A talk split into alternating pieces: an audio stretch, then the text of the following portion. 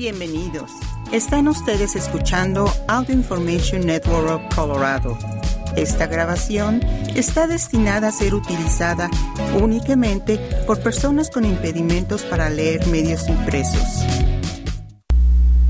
Hola, están escuchando Audio Información de Colorado. Gracias por sintonizarnos en Oración Semanal. Mi nombre es Waldemar Pérez. La grabación a continuación tiene la intención de ser utilizada para dar acceso a personas ciegas, a las que tienen algún impedimento visual y para aquellos que experimentan cualquier limitación para acceder a material impreso. Pues hoy tenemos otra parábola que Jesús utiliza después de haber sido preguntado por las, las autoridades del templo sobre la autoridad de expulsar a los comerciantes. Esto aparece después de que Jesús va al templo y se enfada muchísimo por lo que están haciendo los comerciantes. Ya no es un templo para dar gracias a Dios, sino simplemente un mercado. Y en esta parábola él utiliza un viñedo. ¿Por qué usa el viñedo? Bueno, en Judea los viñedos eran abundantes en el tiempo en que estaba pasando esto. Y por eso lo utiliza como una base, ya que les, los que lo estaban escuchando estaban muy familiarizados con la idea de las viñas. Los judíos de ese tiempo usaban mucho el vino, especialmente en sus cenas y otras liturgias y fiestas.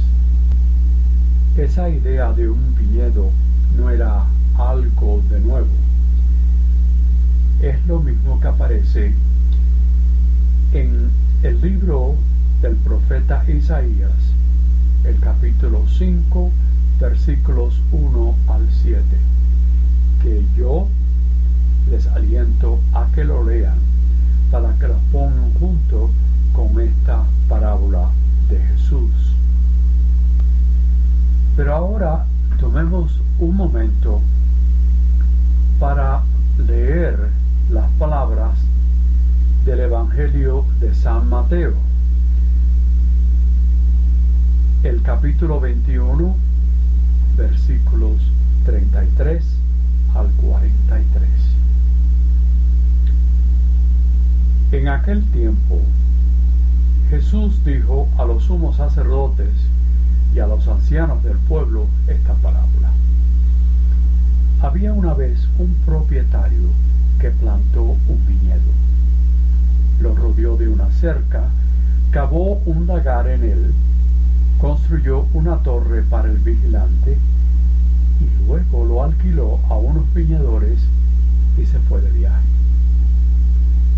Llegado el tiempo de la vendimia, envió a sus criados para pedir su parte de los frutos a los viñadores.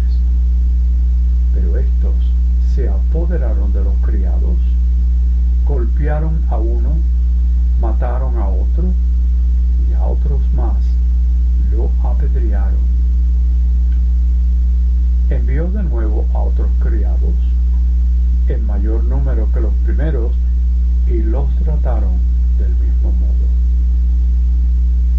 Por último, les mandó a su propio hijo, pensando, a mi hijo lo respetarán.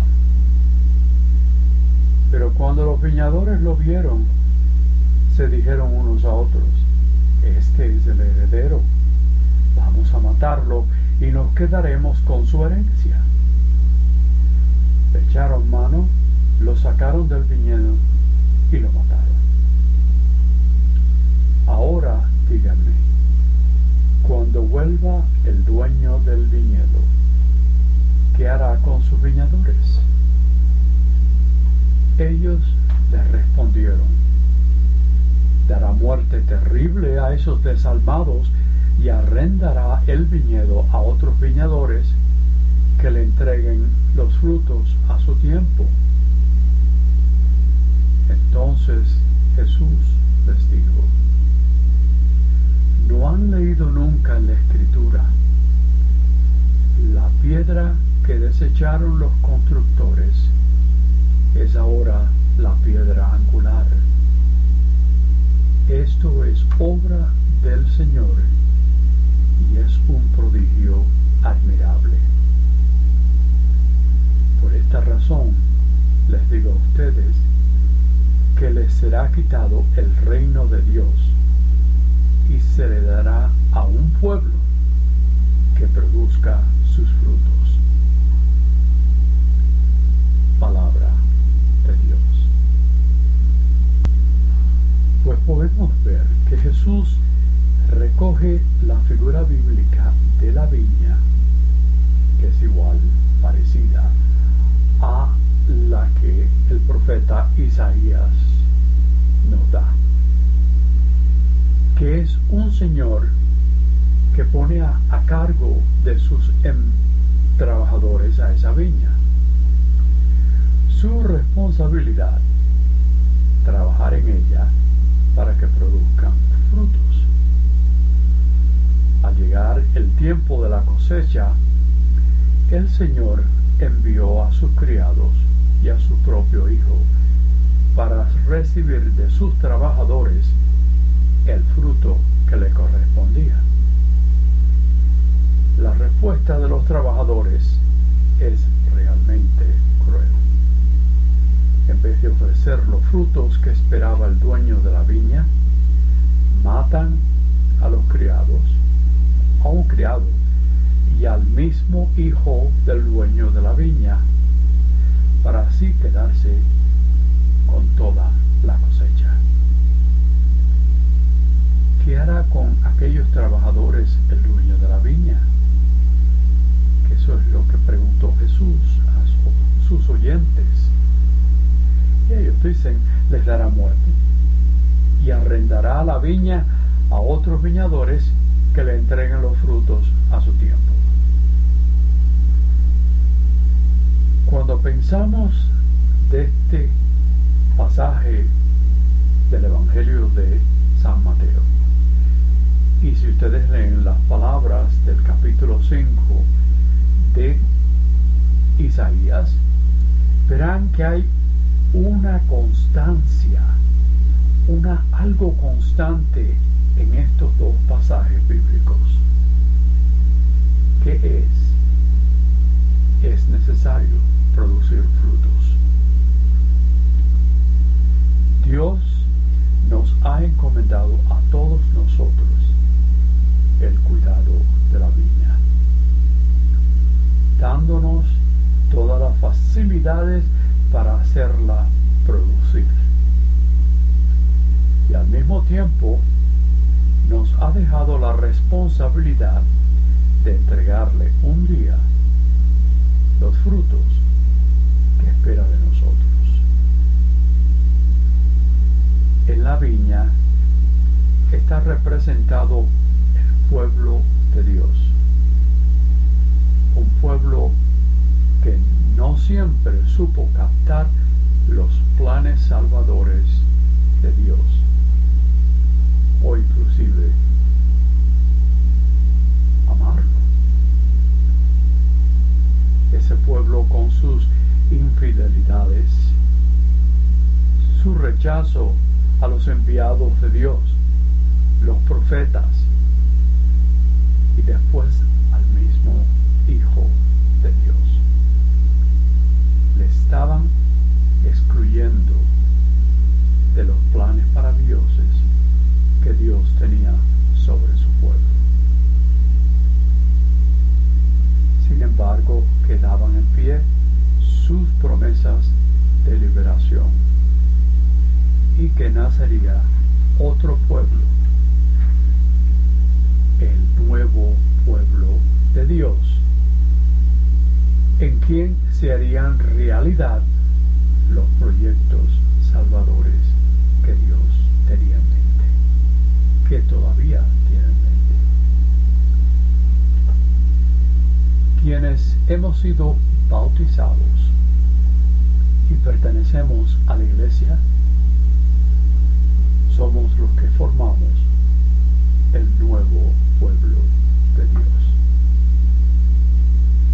Somos la viña nueva que el Señor ha plantado en el mundo y que sigue cuidando con gran cariño, con la esperanza de que llegue a producir frutos.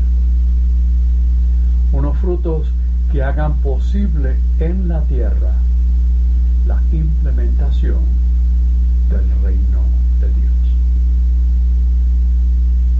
Los planes salvadores que Dios nos da no se identifican.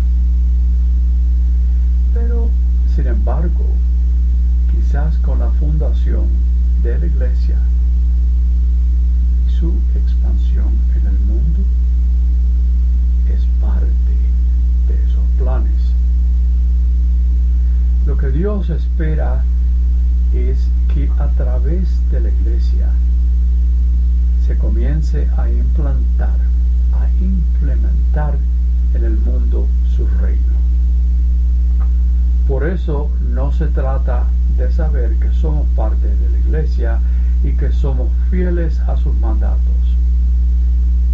Hay que pensar que debemos estar seguros de que estamos respondiendo a las expectativas que Dios tiene sobre nosotros como trabajadores de la viña.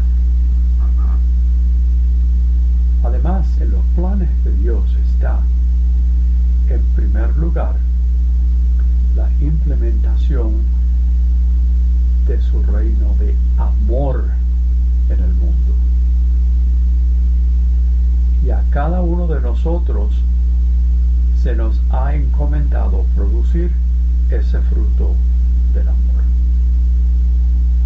Para que nuestro amor sea un fruto real, necesariamente va a tener que superar los límites de las palabras y de las buenas intenciones.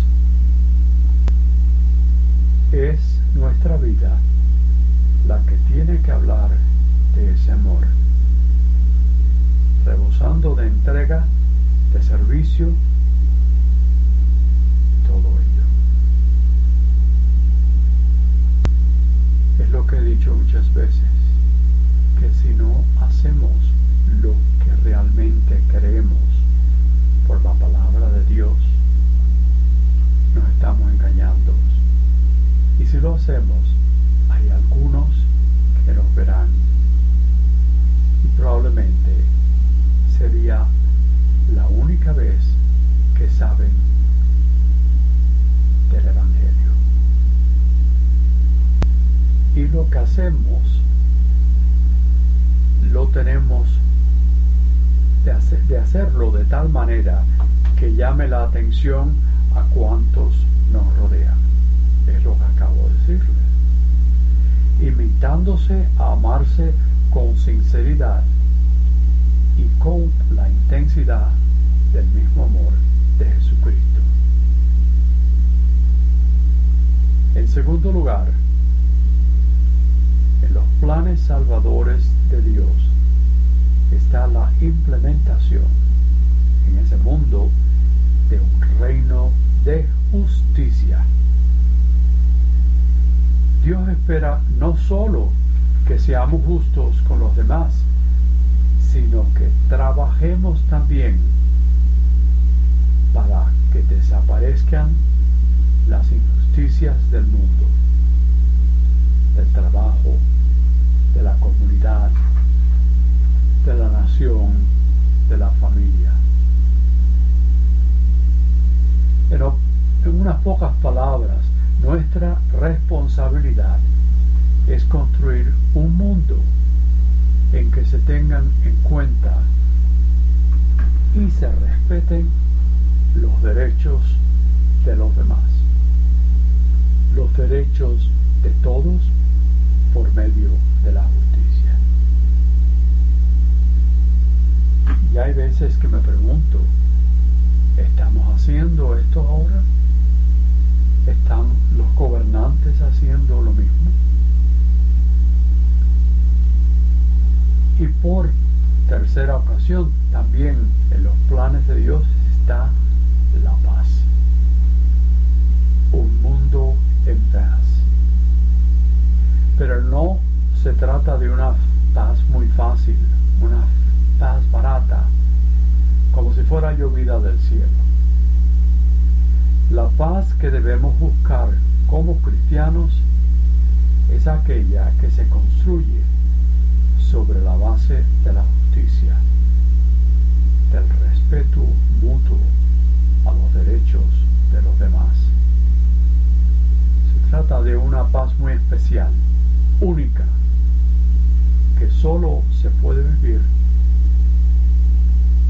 desde la hermandad que tenemos, de nuestra capacidad de aceptación de los demás, tales como son, y no como nosotros quisiéramos que fuera. El reino de paz que Cristo ha venido a implantar en el mundo no conoce fronteras. Está encima de los límites que egotísticamente estamos acostumbrados a poner en nuestras relaciones con los demás. Porque es en la apertura a los demás y en nuestra disponibilidad donde podemos experimentar lo que es la verdadera hermandad y la verdadera, la auténtica paz. Hoy Dios está esperando de nosotros el fruto de la verdad. Una verdad que ponga de manifiesto la mentira que existe a nuestro alrededor. Sí, porque hay mucha mentira alrededor. Todos lo sabemos, ¿verdad? Una mentira que puede ser parte también, un poco difícil decirlo, pero algo de nuestra vida personal. Y lo es cuando nuestras obras no están de acuerdo con lo que dicen nuestras palabras. y sin olvidarnos de nuestra responsabilidad seria de poner al descubierto esas mentiras públicas o mentiras privadas y muchas verdades a medias de cuántos no tienen escrúpulos en engañar a quienes menos se puedan defender.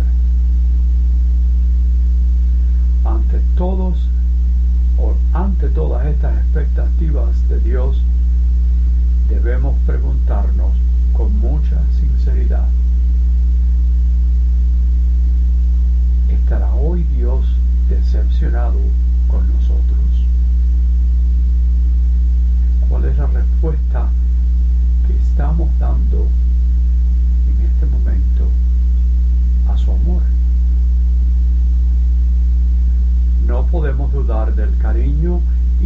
cuidado que Dios sigue mostrando hoy a su nueva viña, en la que estamos incluidos cada uno de nosotros.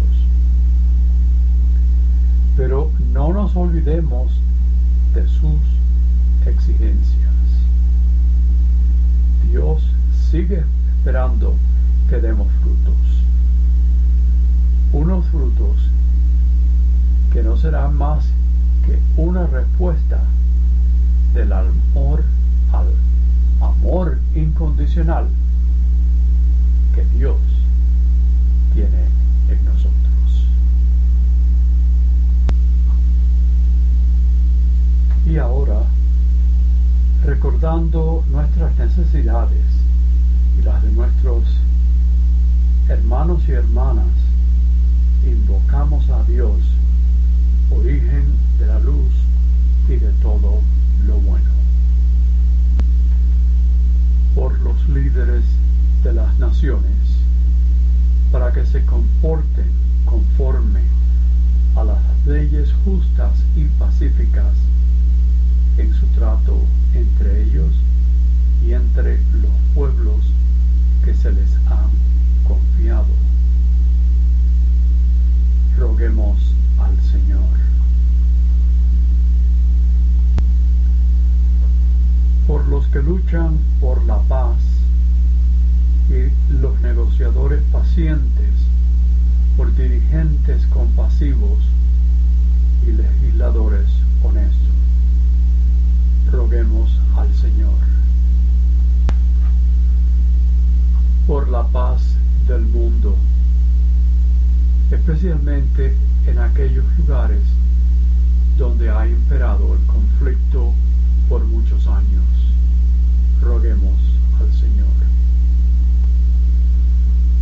Recordemos y roguemos por las víctimas de abuso, a los que los abusaron y los responsables por proteger a los niños y niñas y otra gente vulnerable.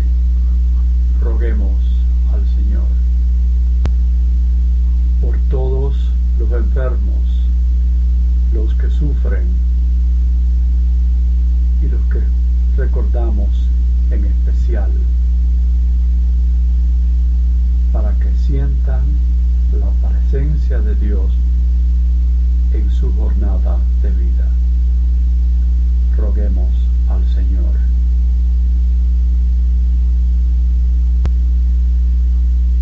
Por los que se han predecido en la muerte, para que sean recibidos con el abrazo misericordioso de nuestro Señor oh Dios de misericordia y amor. Permite que tu rostro nos ilumine y ten piedad de nosotros. Concédenos tu paz en este día. Continúa tu amor hacia nosotros y permite que la justicia brote entre todas las naciones y nosotros. Escucha todas estas, estas oraciones que hemos elevado hacia ti en nombre de nuestro Señor Jesucristo, por los siglos de los siglos. Esta es la audio información de Colorado. Gracias por escucharnos en oración semanal. Mi nombre es Waldemar Pérez. Les invitamos a que continúen sintonizando nuestra programación.